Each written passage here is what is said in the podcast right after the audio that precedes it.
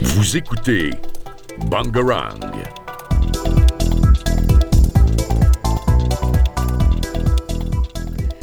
Bonjour à tous, on se retrouve aujourd'hui pour une nouvelle émission de Politics. Euh, je suis en compagnie de tous nos chroniqueurs et aujourd'hui nous avons aussi la chance de recevoir avec nous Michel Sala ainsi que son euh, collaborateur Armand. Et, euh, et donc c'est vraiment un honneur aujourd'hui pour nous de vous, de vous interviewer aujourd'hui. Donc je vais expliquer le déroulement de l'émission. Dans un premier temps, euh, Thomas euh, nous présentera donc euh, Michel Sala. Et après, nos chroniqueurs ici présents ainsi que moi-même, nous vous poserons quelques questions et vous pourrez y répondre et on pourra en discuter un petit peu à la fin. Et, voilà. Alors, Michel Sana, vous êtes né le 13 mai 1954 à Oran, en Algérie. Vous êtes un syndicaliste militant et homme politique français. Et élu le 19 juin 2022 de la 5e circonscription du Gard, vous êtes actuellement député du LFI. Euh, alors du coup, pour une première question, euh, qu'est-ce qui vous a donné envie de vous engager euh, en politique? Quel a été votre parcours? On a vu que vous aviez adhéré à la Ligue communiste révolutionnaire très tôt, en 1974. Est-ce que vous avez eu un certain déclic ou un événement marquant qui a provoqué cet engagement si jeune? D'abord, bonjour à tout le monde. Ben, je vous remercie en tout cas de, pour cette invitation. Je découvre votre radio, c'est super. Euh, ben, pour répondre à votre question, euh, oui, mais ça me vient, euh, cette question me fait revenir quelques souvenirs. Mon premier engagement politique, c'est à l'âge de, je pense que c'est à l'âge de 18 ans. Euh, lorsque, euh, étant au lycée, un peu comme, comme vous, j'ai participé à ma première euh, manifestation. Euh, J'habitais à l'époque euh, dans la ville de Grasse, où euh, dans les années 73-74, il y a eu des événements, euh, malheureusement qui reviennent trop souvent, sur des, des- manifestations de, personnes immigrées dans cette, euh, dans cette ville, et qui étaient assez, euh, dures. Et donc, euh, j'ai découvert, on m'a demandé de, venir soutenir ces, euh, ce- ces personnes, qui étaient des travailleurs, la plupart d'entre eux. Et donc, j'ai- participé à cette manifestation. Ça a été la première manifestation de ma vie euh, dans les rues de Grasse, accompagnant euh, ces travailleurs immigrés qui, souffraient euh, dans cette ville. Voilà ma première. ma première Et après, quand je suis arrivé à Paris, c'est toujours. Et donc, je n'étais dans aucun mouvement politique. C'était, je crois, lorsqu'il y a eu les événements en Espagne, que vous connaissez peut-être pas ou que vous découvrirez. C'était. Euh, la répression contre des, des, mili- des militants politiques en Espagne qui avaient été euh, condamnés à mort. Et donc il y avait des manifestations à Paris qui sont passées devant euh, la caisse d'épargne où je travaillais et ben, j'ai sorti, du boulot et j'ai été en manifestation. Voilà. voilà mes deux premières, avant de faire du syndicalisme et de la politique, voilà mes, premières, mes, mes, premiers pas en politique. Euh, D'accord. Et euh, toujours au niveau de votre euh, engagement personnel, on sait que vous êtes membre de la France Insoumise aujourd'hui, mais est-ce que l'orientation vers ce parti politique a toujours été comme une évidence? Bah, si vous voulez, bon, l'évidence, c'est que, bien sûr, je, suis, j'ai été vu, comment j'ai commencé en politique. Je, suis très porté par les questions, je dirais, de solidarité. Et donc, j'ai commencé, vous le disiez tout à l'heure, à la Ligue communiste révolutionnaire, petit parti un peu, euh, bon, euh, voilà, qui était, très, à gauche. Et euh, petit à petit, ma, volonté, ça a toujours été de faire de la politique et de trouver un outil, un outil qui, nous permette, à un moment donné, euh, d'aller jusqu'au bout, pas simplement de, faire des déclarations, mais euh, aussi que les choses bougent et changent. Et petit à petit, ben, aujourd'hui, à l'âge que j'ai, je cherche euh, à avoir des outils qui marchent. Et donc c'est ça que j'ai privilégié plutôt que des petites organisations. Je me suis dit, là où il y a les gens, il faut que j'aille, là, parce que ma volonté, c'est qu'on, soit au pouvoir pour euh, changer les choses. C'est pas simplement de, euh, faire des déclarations, mais de, travailler dans, euh, dans, ce qui est concret. Et c'est pour ça aussi que je suis devenu, j'ai été maire aussi, parce que j'avais besoin aussi de, faire des choses précises et de faire des projets, d'avoir des projets dans mon petit village de 200 habitants. Voilà, donc euh, c'est un peu ça qui m'a euh, amené à, euh, à, à aller aujourd'hui à, à la France Insoumise. Et justement, par rapport à votre rôle de maire, est-ce que vous trouvez ça gérable d'exercer euh, un rôle de maire euh, dans le même temps que député? Je ne suis plus maire. parce qu'on ne peut pas être maire et député. Donc j'ai démissionné de mon rôle de, de, de maire. Euh, et c'est mon premier adjoint euh, qui est aujourd'hui maire de Saint-Félix-de-Palière, euh, Bruno Weitz, qui est donc maintenant maire de Saint-Félix. Moi, je suis toujours au conseil municipal, hein, donc je participe toujours à la vie, mais je n'ai plus cette responsabilité parce que la loi l'interdit, et je trouve ça bien de ne pas cumuler de plusieurs rôles. On a déjà assez de ce qui se passe à l'Assemblée, et quand même quand on est dans un petit village, on a beaucoup à faire dans tous les projets, l'organisation. D'accord, super, je ne savais pas du tout. Bah oui, c'est ça. Euh, moi, j'ai une question pour euh, les jeunes qui veulent s'engager dans la politique. Euh, selon vous, quelles sont les qualités requises pour faire de la politique? Aucune. Enfin, je sais pas, je dis ça, c'est un peu. euh, un peu je, je- les qualités. euh, je pense que d'abord, il faut avoir dans sa tête un, d'avoir un projet de société, un projet de société, c'est-à-dire que qu'on ait réfléchi à ça. On fait pas de la politique pour de la politique, parce que d'abord c'est pas un métier. Je pense que il y en a beaucoup qui disent que c'est un métier. Je pense qu'ils se trompent. Et, si la politique devenait un métier, et ça l'est hein, parfois, hein, ben, ça dévoie l'ensemble de- de notre travail. On doit le faire par conviction. On est là, pas pour longtemps, il ne faut pas qu'on y reste longtemps, je pense qu'il faut bouger. Il y a assez de gens en France pour que euh, ça puisse tourner. Euh, non, il faut, euh, euh, il faut avoir des projets et vouloir changer la vie là où elle doit être changée. Je pense que c'est ça ce qu'il faut d'abord, avant toute chose. Après, faire devenir dé- député ou autre, ou maire, moi, je, je, je, pousserai tout le monde, à, tous les jeunes, à s'engager, à s'engager dans cette voie-là. Je pense que d'abord, elle est passionnante. Elle, elle, elle- je trouve qu'elle donne du sens à sa vie. Euh, après, il faut le faire dans- en n'ayant pas en le faisant sincèrement, quoi. Je veux dire, c'est ça qui compte. Euh, Par exemple, nous, on a des jeunes, vous les connaissez mieux que moi, ils sont bien plus connus que moi, et heureusement, euh, si vous prenez Louis Boyard ou des, jeunes comme ça, mais d'autres, hein, il y en a, il y en a bien d'autres euh, au niveau de, l'Assemblée. Bon, ben voilà, c'est des jeunes qui se sont engagés, ils ont 21 ans euh, et ils s'engagent en politique. Et je pense que c'est une très bonne chose. Il faut rajeunir les, les- les cadres de la politique. Et du coup, en parlant de député euh, plus tôt, en fait, est-ce que vous pouvez, nous, vous pouvez nous expliquer le travail d'un député? Qu'est-ce que, euh, Quel est son rôle dans la vie euh, politique? Bah, si vous voulez, si je prends. euh, ce- D'abord, c'est c'est pas un métier, hein, je, Oui. je le re- je le redis. Mhm. Enfin, moi, je pense que c'est pas un métier, c'est une mission que nous confèrent un peu les, les, les, électeurs. hein, donc, et cette mission, euh, elle est de trois ordres, hein, euh, au niveau, pour un député, hein, je parle. hein, euh, Premièrement, elle est de faire les lois, c'est-à-dire qu'on est là, on représente l'ensemble des Français, pas simplement les gens de la cinquième circonscription. On est là pour faire des lois pour l'ensemble des Français. Donc on en propose. On peut faire des amendements à d'autres lois qui sont présentées par d'autres députés. Ça, c'est le premier rôle. C'est le premier, travail que nous avons à effectuer. Euh, le deuxième euh, travail que l'on doit effectuer, bah, c'est-à-dire qu'on est un Parlement et qu'on a un gouvernement et on a un président et donc euh, on exerce une, forme de contrôle de, la politique gouvernementale. Ben, un seul exemple, si en fin d'année on prépare le budget de la France, donc euh, c'est le gouvernement qui nous propose euh, son budget et là on contrôle, on vote euh, ce qu'il nous propose, ce qu'il va proposer aux Français pour l'ensemble des budgets, des budgets pour l'année qui, va, qui va suivre. Et le troisième rôle, c'est qu'on est quand même dans une circonscription et donc que on, on a des choses qui, qui nous tiennent à cœur un peu partout, que ici par exemple en agriculture ou euh, sur les écoles, et qu'on essaie de, à partir de ce, ce vécu, euh, on essaie de faire remonter les choses euh, euh, au niveau national. D'accord. Et donc, pour euh, exercer euh, ce rôle de député, vous trouvez ça intéressant d'être sur le terrain auprès euh, des gens pour recueillir leurs sentiments, leurs idées ou leurs opinions? Bah c'est, je, je pense que c'est essentiel. Euh, c'est essentiel parce que c'est là où on, va toucher du doigt euh, les choses euh, très concrètes qui vont nous permettre de, pouvoir écrire des choses plus générales. Mais quand on n'a pas le concret, quand on n'a pas les choses qu'on a vues sur le terrain, euh, on, va avoir peut-être du mal à écrire des, lois plus précises. Je, vais donner un exemple pour euh, que ça soit plus... euh, Aujourd'hui, par exemple, et vous connaissez tous ça, c'est la sécheresse que l'on a dans toute la France, mais aussi particulièrement dans, le Gard. Et, donc, on a des, problèmes sur l'eau.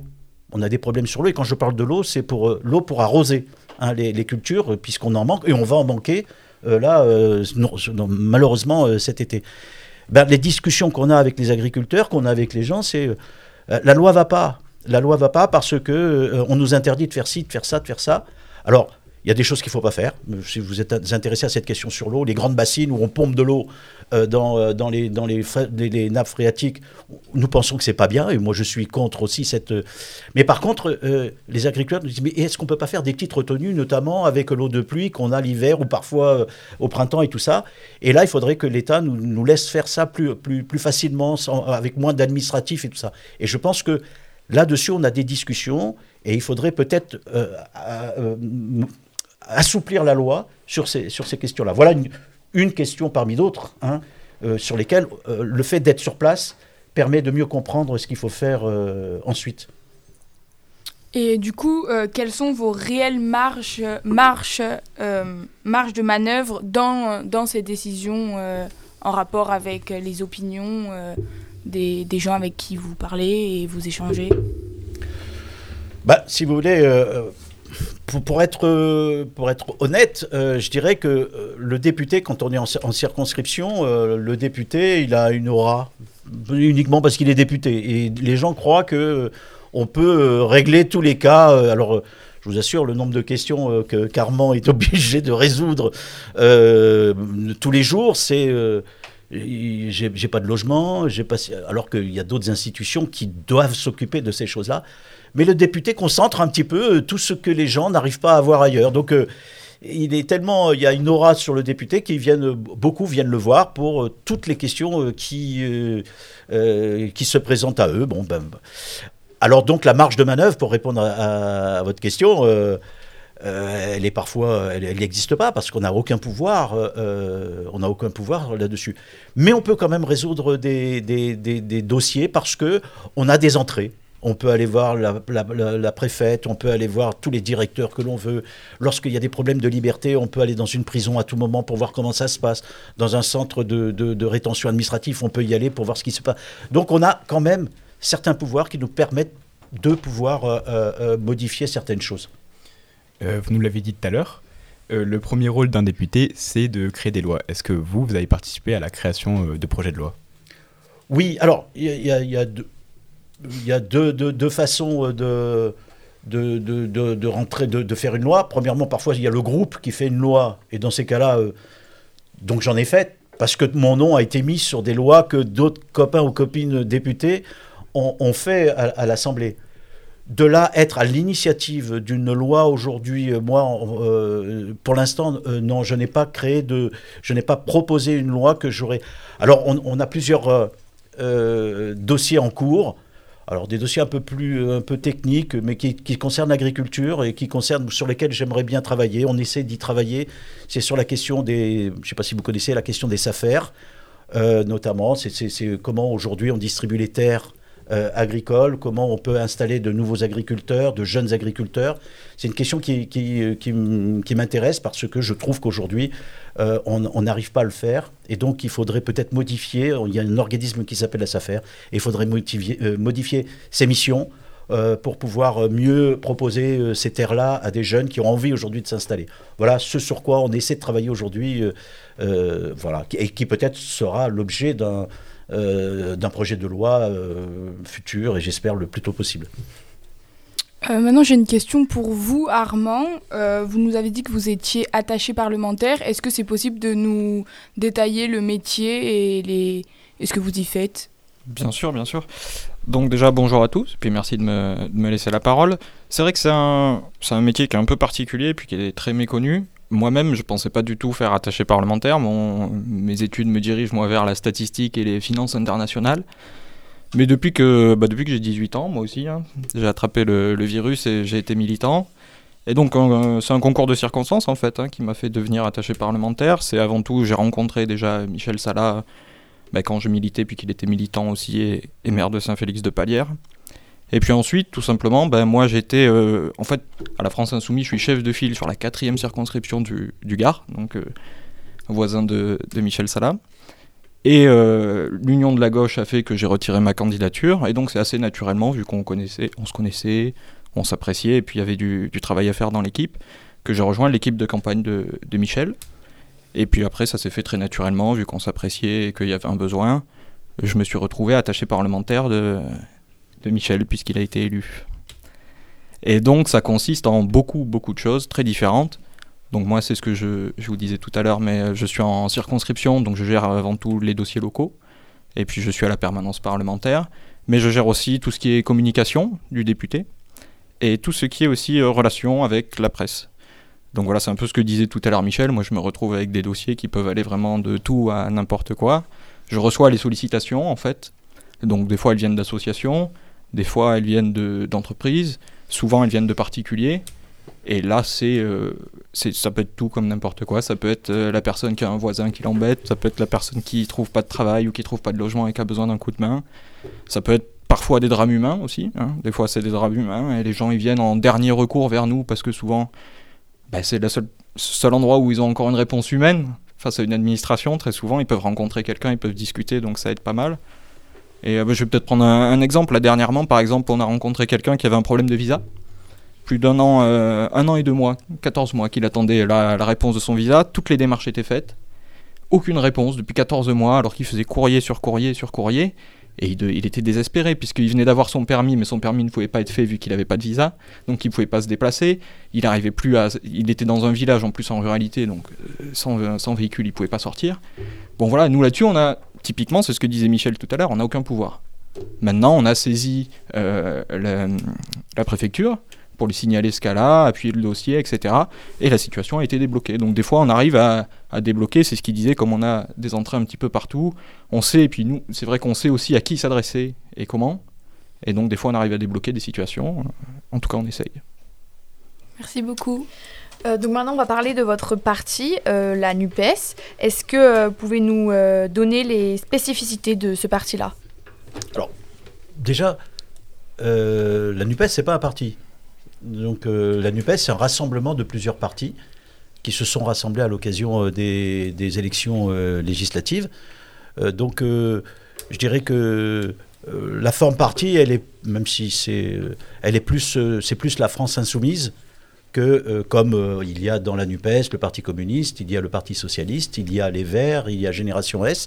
Voilà, c'est ces partis-là qui composent euh, la NUPES, qui se structurent petit à petit dans, en France, suivant les régions, plus ou moins bien, suivant que les gens ben, ils travaillent ensemble ou pas. En tout cas, ce qu'on peut dire, c'est que la NUPES, elle, elle travaille sur le travail parlementaire. Euh, on, est, euh, la NUPES existe véritablement à l'Assemblée, c'est-à-dire qu'on a quand même des contacts euh, de façon hebdomadaire où on travaille sur les lois. Parfois, on n'est pas en accord, hein. parfois mais c'est normal, c'est bien d'avoir des désaccords, même si on fait partie du même rassemblement. Donc voilà. Mais la NUPES, c'est pas un parti, c'est plutôt une coordination de, de, de partis politiques. D'accord, je pense que c'est bien qu'on ait mis le point là-dessus pour que ce soit clair pour tout le monde. Et euh, du coup, maintenant, euh, actuellement, combien y a-t-il de députés de votre euh, parti à l'Assemblée Et est-ce que vous avez effectué des alliances Et si oui, dans quel domaine en particulier? Alors, bon, déjà, à la France Insoumise, nous sommes euh, 74, euh, 75. Euh, les autres partis qui, font, qui sont dans la NUP, avec eux, euh, nous sommes euh, 151, Sur euh, combien de personnes à l'Assemblée? 577. Ok. Donc il y a 577 euh, députés et nous, on représente. On est le premier parti d'opposition euh, à l'Assemblée nationale. La NUPES, c'est le premier rassemblement, pas parti, le premier rassemblement euh, d'opposition à l'Assemblée. Après, il y a le. Après, il y a. Bien sûr, il y a tout ce qui tourne autour du, des, de la de la majorité relative, de, c'est-à-dire tous ceux qui sont autour du président Macron. Euh, je ne sais plus combien ils sont, ils sont 200 et quelques, hein, 230 je crois, un truc comme 240, euh, je ne sais plus exactement. Après, vous avez les Républicains qui sont à peu près 68. Vous avez un petit groupe qui s'appelle l'IOT, euh, c'est les Outre-mer, enfin c'est un, un groupe où tout le monde va quand ils ne savent pas où aller, mais qui est au centre de l'échiquier politique et ils sont une vingtaine. Euh, et puis après, vous avez le Rassemblement national, j'ai dit 88, euh, 88. Donc voilà, et le tout fait à peu près 577. Et pour répondre à votre question, euh, sur est-ce que les alliances que l'on peut avoir. Alors bien sûr dans la NUP on en a très souvent puisqu'on fait on a on a un programme en commun quand même. hein. On a un programme sur lesquels 300 euh, propositions qu'on a faites et que nous proposons à l'Assemblée euh, lorsque on en a besoin. Sinon parfois oui il peut y avoir des alliances transversales. Euh, avec des, groupes, euh, parfois même avec les macronistes sur certaines questions. Je vais vous prendre la question de l'IVG, par exemple, sur laquelle nous avons fait une proposition de loi. Euh, dans cette proposition de loi, elle a été votée à la majorité avec les, gens qui étaient autour du, président Macron, contre le Rassemblement national et contre les républicains qui ne voulaient pas voir cela introduit dans la Constitution sur l'interruption de, de- de- de grossesse, volontaire de grossesse. Voilà, pour euh, l'exemple de parfois, il il y a bien sûr des alliances, on dirait, qui ne sont pas habituelles. Euh, Catherine Deferrou du Parti de la République En Marche a critiqué votre passé en lien avec l'extrême gauche, euh, notamment au LPA et à la LCR. Euh, vous définissez-vous comme d'extrême gauche Et est-ce que vous pensez que la LFI et la NUPES sont des partis et une alliance d'extrême gauche ou est-ce que c'est plus nuancé? D'abord, vous savez, extrême gauche, je ne sais pas ce que ça veut dire. Euh, moi, depuis que je suis tout petit, quand j'ai été dans ces manifs, euh, parce que je passer devant chez moi, euh, pourquoi j'y étais? Pas parce que j'étais d'extrême gauche, non, ça ne veut rien dire. Ben, c'est parce que je trouvais qu'il y avait une injustice euh, flagrante euh, en bas de chez moi et qui passait, et qui passait dans la porte. Euh, et parce que dans ma, volonté à moi, c'est de, bah, de partager, je sais pas, si, d'être d'extrême gauche, c'est de, de vouloir partager les richesses dans ce monde, alors qu'il y a des hyper riches et des gens qui, qui triment, des gens qui euh, n'ont même pas de quoi manger aujourd'hui. Dans notre circonscription à Alès, 22% de pauvres qui n'arrivent pas à manger. Ben voilà, je veux dire, si ça c'est être d'extrême gauche, alors je suis d'extrême gauche. Si c'est ça, euh, oui. Mais ça veut rien dire. C'est des valeurs surtout qui, qui sont importantes. C'est les valeurs qu'on a envie de partager. Euh, quand il y a des gens qui souffrent, si on veut les aider, ben voilà, voilà. Moi, je fais de la politique pour ça. D'accord. Et euh, est-ce que vous cautionnez pardon, la tonalité utilisée par votre parti à l'Assemblée nationale? Car on parle parfois d'une communication quelque peu agressive. Vous savez pourquoi?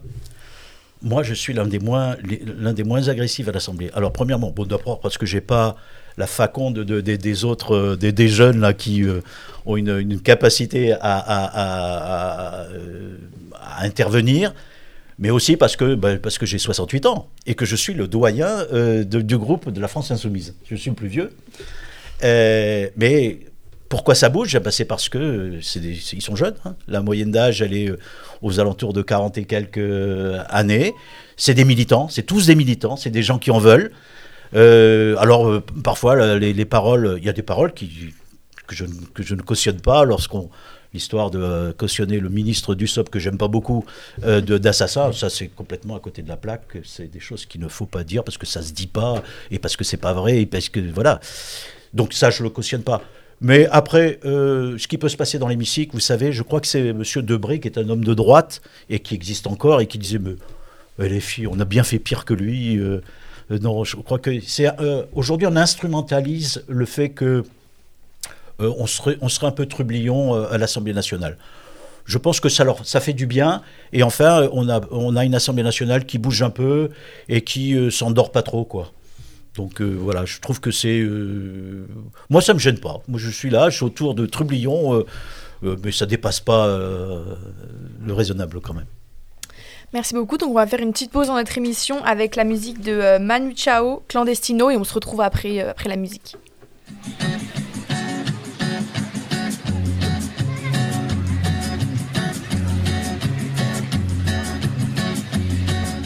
Solo voy con mi pena, sola va mi condena.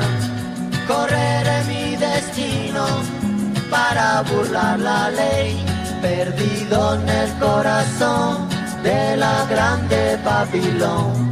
Me dicen el clandestino por no llevar papel. Pa' una ciudad del norte yo me fui a trabajar. Mi vida la dejé entre Ceuta y Gibraltar. Soy una raya en el mar, fantasma en la ciudad. Mi vida va prohibida, la autoridad. Solo voy con mi pena, sola va mi condena. correré mi destino por no llevar papel, perdido en el corazón de la grande Babilón. Me dicen el clandestino, yo soy el quebra ley. Mano negra clandestina, peruano clandestino, africano clandestino, marihuana ilegal.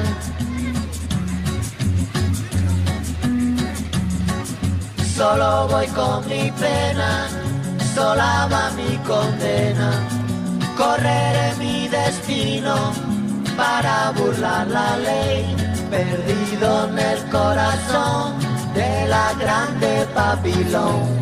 Me dicen el clandestino por no llevar papel. Argelino clandestino, nigeriano clandestino, boliviano clandestino, mano negra ilegal. Donc euh, on va continuer l'émission euh, avec Friel qui va nous poser une, une nouvelle question. Euh, que pensez-vous de la mobilisation pour, euh, pour la, dans la journée du, du, 7, du mardi 7 mars euh, sur la manifestation qu'il y a eu? Est-ce que selon vous, les revendications vont-elles aboutir dans les décisions prises?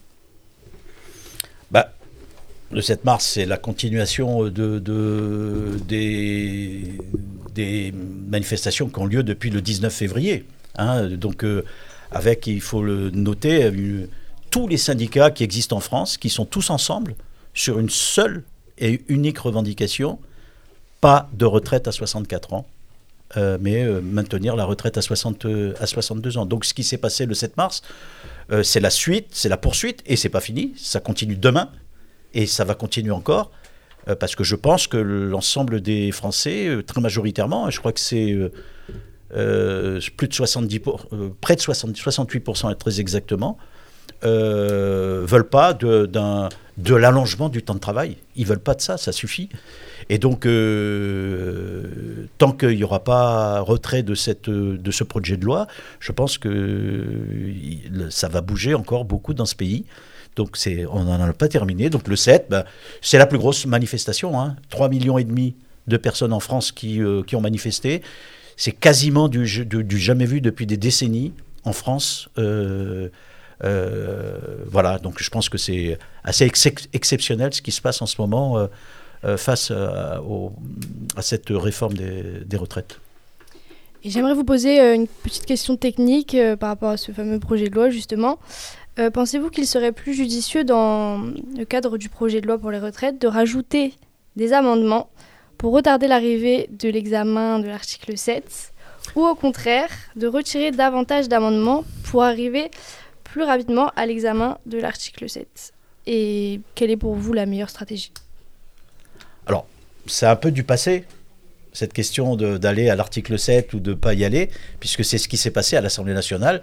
Et là, on n'est plus à l'Assemblée nationale, on est, euh, on est au Sénat. Euh, mais ils ont eu à peu près le même, euh, le même problème. Euh, et pour répondre à, votre question, je pense que ce n'était pas un enjeu. Euh, pour aller vite, euh, moi j'étais, il y en a qui étaient pour y aller ou d'autres qui étaient pour pas y aller. Au, sein même de la France insoumise. hein. Très franchement, c'est de la tactique, mais ça changeait rien par rapport à ce qui allait se passer après. Ce qui est le plus important pour moi, en tout cas, c'est ce qui se passe dans la rue, c'est ce qui se passe avec les syndicats, c'est ce qui se passe dans la mobilisation. Euh, nous, à l'Assemblée nationale, on est des porte-voix. Et, et si on n'a pas été à l'article 7, je pense que c'est peut-être bien aussi, parce que du coup, euh, on n'a pas voté sur le rallongement du temps de, de- de- à 64 ans. Euh, on n'a pas voté la loi, ce qui fait que ben, Macron, il n'a pas eu de, de- de- il a, il pas eu de résultat, il n'a pas eu de légitimité puisque la loi n'a pas été votée à l'Assemblée nationale. Donc voilà, on a retardé, c'est vrai, on a retardé les choses et, on le revendique. On a retardé pour que le mouvement social puisse s'exprimer sans qu'il y ait des euh, de, de la part euh, des, parlementaires. Euh, vous nous l'avez dit. Du coup, maintenant, ce projet de loi est aux mains du Sénat. Y aura-t-il encore des recours si le Sénat valide cette réforme dans les jours à venir? Bah, oui, déjà là pour, euh, information, euh, je crois qu'ils ont encore utilisé en- des, règlements pour aller encore plus vite parce qu'ils ils veulent absolument euh, que ça se termine avant euh, dimanche soir. Donc ils sont en train de faire des votes bloqués euh, au Sénat. Il y a euh, bien sûr euh, déjà est en construction une intervention auprès du Conseil constitutionnel. Alors le Conseil constitutionnel, c'est c'est un groupe de personnes qui sont nommées au fur et à mesure euh, par les présidents de la République et qui constituent, je dirais, un tribunal des sages. Euh, Le mot sage, je le mets entre guillemets. Euh, mais, et qui va, lorsqu'il y a des problèmes, me dire est-ce que c'est constitutionnel ou pas la loi qui est en train d'être faite? Eh ben, Aujourd'hui, nous, on dit que cette loi, elle n'est pas constitutionnelle. Je ne sais pas si je vais rentrer dans les détails de pourquoi elle ne serait pas constitutionnelle, mais en tout cas, on va intervenir pour euh, faire tomber cette loi. Moi, je n'y crois pas trop, euh, parce qu'ils ne sont pas toujours sages, des sages, donc euh, je ne sais pas ce qu'ils diront. C'est pour ça que, comme je le disais au début, il faut compter sur notre propre force, c'est-à-dire c'est le mouvement social, c'est ce qui se passe dans la rue, qui, est, qui est le principal aujourd'hui. Je, je crois que c'est le rapport de force qui fera que le président Macron enlèvera la loi ou l'enlèvera pas. Donc, euh, mais on fera quand même notre travail au Parlement, on fera notre travail euh, auprès du Conseil constitutionnel. Je crois que c'est important de, c'est important de le faire. Mais il y a, y a quand même de quoi euh, faire tomber cette loi pour inconstitutionnalité. Merci. Changeons un peu de sujet.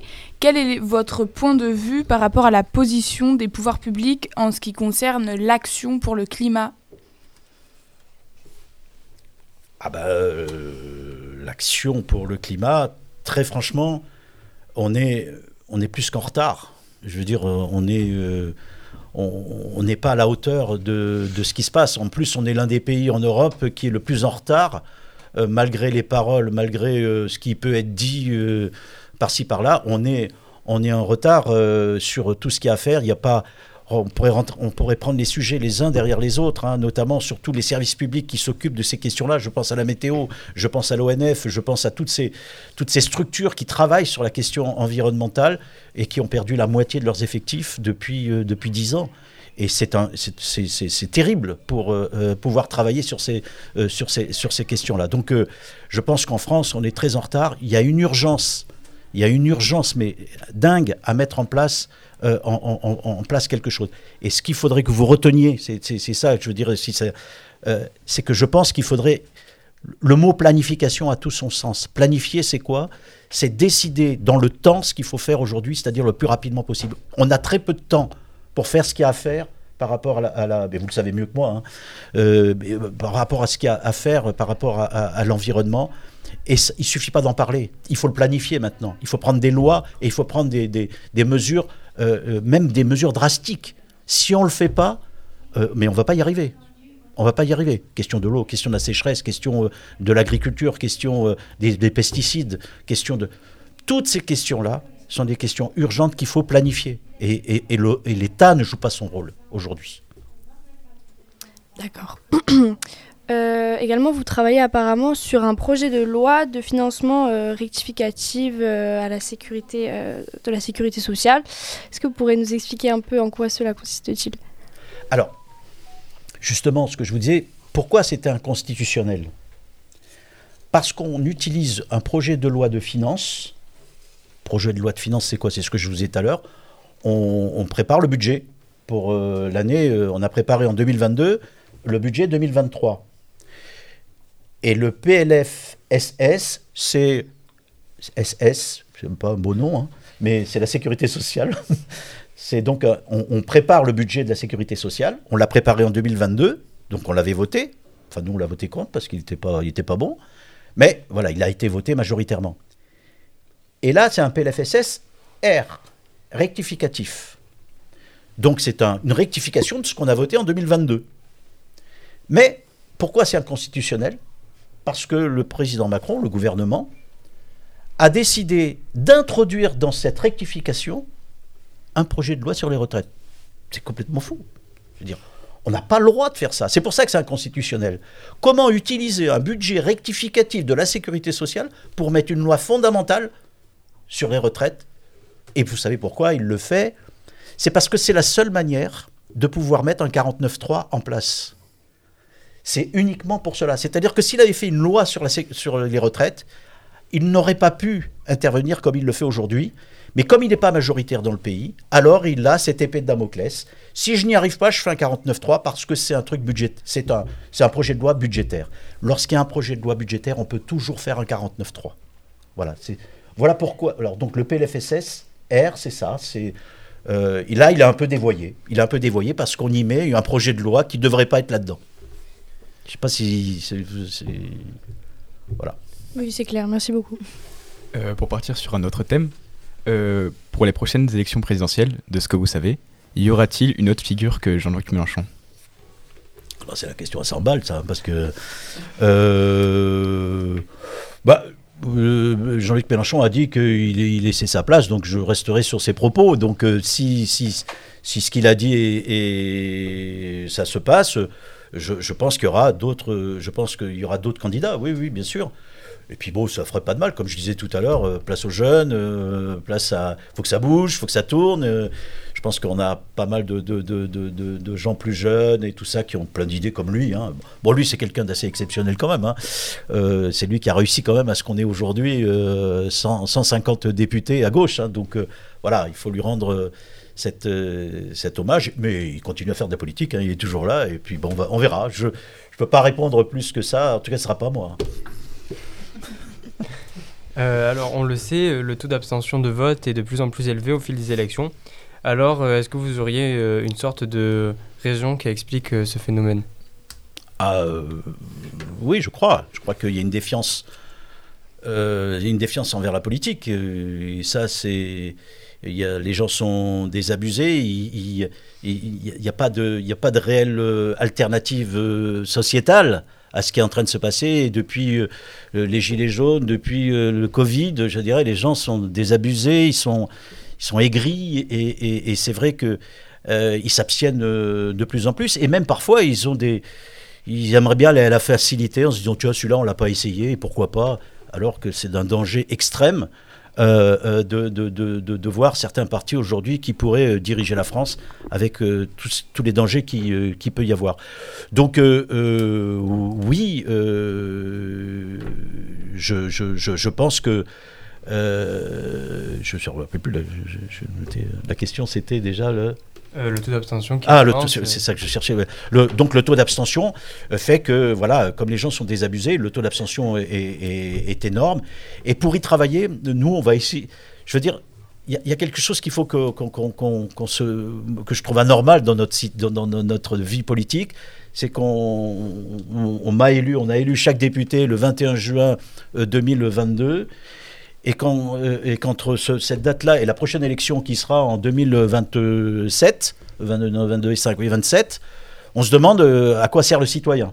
Et, donc, et ça, ça, ça, amène à l'abstention. C'est-à-dire que si on ne lui demande pas son avis, si on ne lui demande rien, même lorsqu'on est député, euh, je veux dire, les, gens trouvent, je crois qu'il y a une personne qui me l'a dit encore hier sur, sur un rond-point, en me disant, ouais, là, si c'est pour attendre votre prochaine élection, moi je veux savoir qu'est-ce que vous faites entre les deux.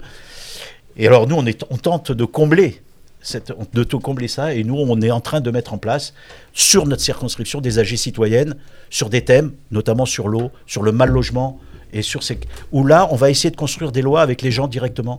Euh, et voilà, c'est notre projet euh, pour cette législature, c'est de mettre en place des AG citoyennes où on va mettre en place des lois sur des thèmes que les gens auront choisis. On, travaille sur cette question euh, pour les, les, ans, les 4 ans qui nous restent à faire. Euh, pour partir sur un autre thème, comptez-vous continuer votre carrière dans la politique? Si oui, vous avez des projets d'évolution ou vous comptez rester en, tant que député? Je ne sais pas ce qui se passera, mais euh, quand même, euh, quand on a 68 ans, il faut qu'on se calme. Hein. donc, place aux jeunes, comme je disais tout à l'heure. Donc, on verra, mais moi, je tiens pas, j'ai aucune carrière. Avant cela, j'ai jamais su euh, deux mois avant juin de, 2022, je savais pas que je serais député. Il n'y avait aucun plan de carrière. Euh, c'est venu comme ça parce que je fais de la politique et que je continuerai toujours à en faire, mais à des niveaux. Euh, à des niveaux plus bas, enfin comme j'ai toujours été, c'est-à-dire soit, soit je serai maire, soit je serai conseiller municipal, ou soit je serai rien, parce qu'à 68 on peut peut-être ça. Mais je ferai toujours de la politique, oui, ça je crois que c'est plus possible de plus en faire. quand on a fait ce parcours-là, oui. Et euh, du coup, vous l'avez dit avant, s'engager politiquement, c'est vraiment une mission, c'est une envie. Mais euh, qu'est-ce qu'est- qu'est-ce que vous aimeriez dire aux jeunes générations? Quels conseils avez-vous à leur donner s'ils veulent s'engager, mais qu'ils ont quelques réticences ou... Moi, je comprends les réticences.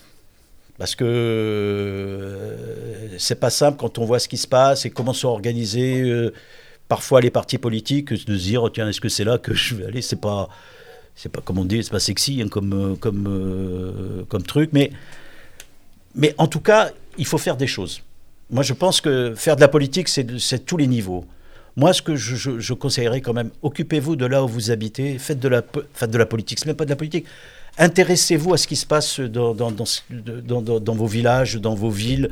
Euh, allez voir le maire, allez voir comment ça se passe, quels sont les projets. quels- Franchement, c'est ça la politique. Et après, si ça va plus haut, parce que on a envie de faire d'autres choses, des lois, mais ça, ça a des liens avec ça. Bah, vous, vous- vous ferez ça, mais commencez par vous intéresser là où vous habitez. Je pense que c'est le minimum dans l'associatif, dans les ONG, dans les, à la mairie ou des trucs. Faites ça, au moins ça. Et puis après, vous verrez bien. Et euh, pour rejoindre cette question, justement, euh, comment savons-nous si on est fait pour la politique? Je pense pas qu'on est fait pour la politique. Moi, je suis pas fait pour la politique. Je vous assure. parfois, je je suis prends sur moi pour faire tout ce que j'ai à faire. hein. Je, je- parfois, je me dis mais qu'est-ce que tu fous dans cette galère? Je veux dire, c'est pas évident. Je veux dire, on n'est pas fait pour la politique. Euh, euh, c'est les circonstances qui font qu'on devient euh, député. moi, en tout cas, c'est comme ça que je le, je le conçois. Si c'est si un plan de carrière, on est jeune, tiens, tiens, je, dans, dans trois ans, j'aimerais bien être député. Je crois que bon, moi, je trouve ça anormal, quoi. Enfin, je crois que c'est un, un de mes concurrents qui disait, tiens, euh, lors des dernières élections, il disait, tiens, j'ai tel âge, euh, il faut que je termine sénateur ou il faut que je termine député. Je veux dire que ça veut, ça veut rien dire.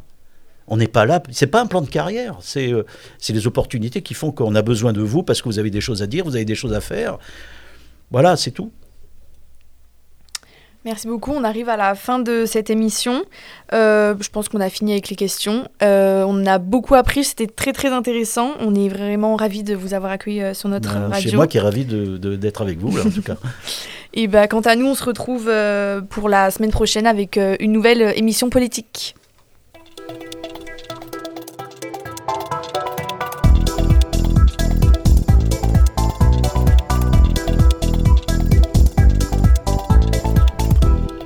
Écoutez Bangarang.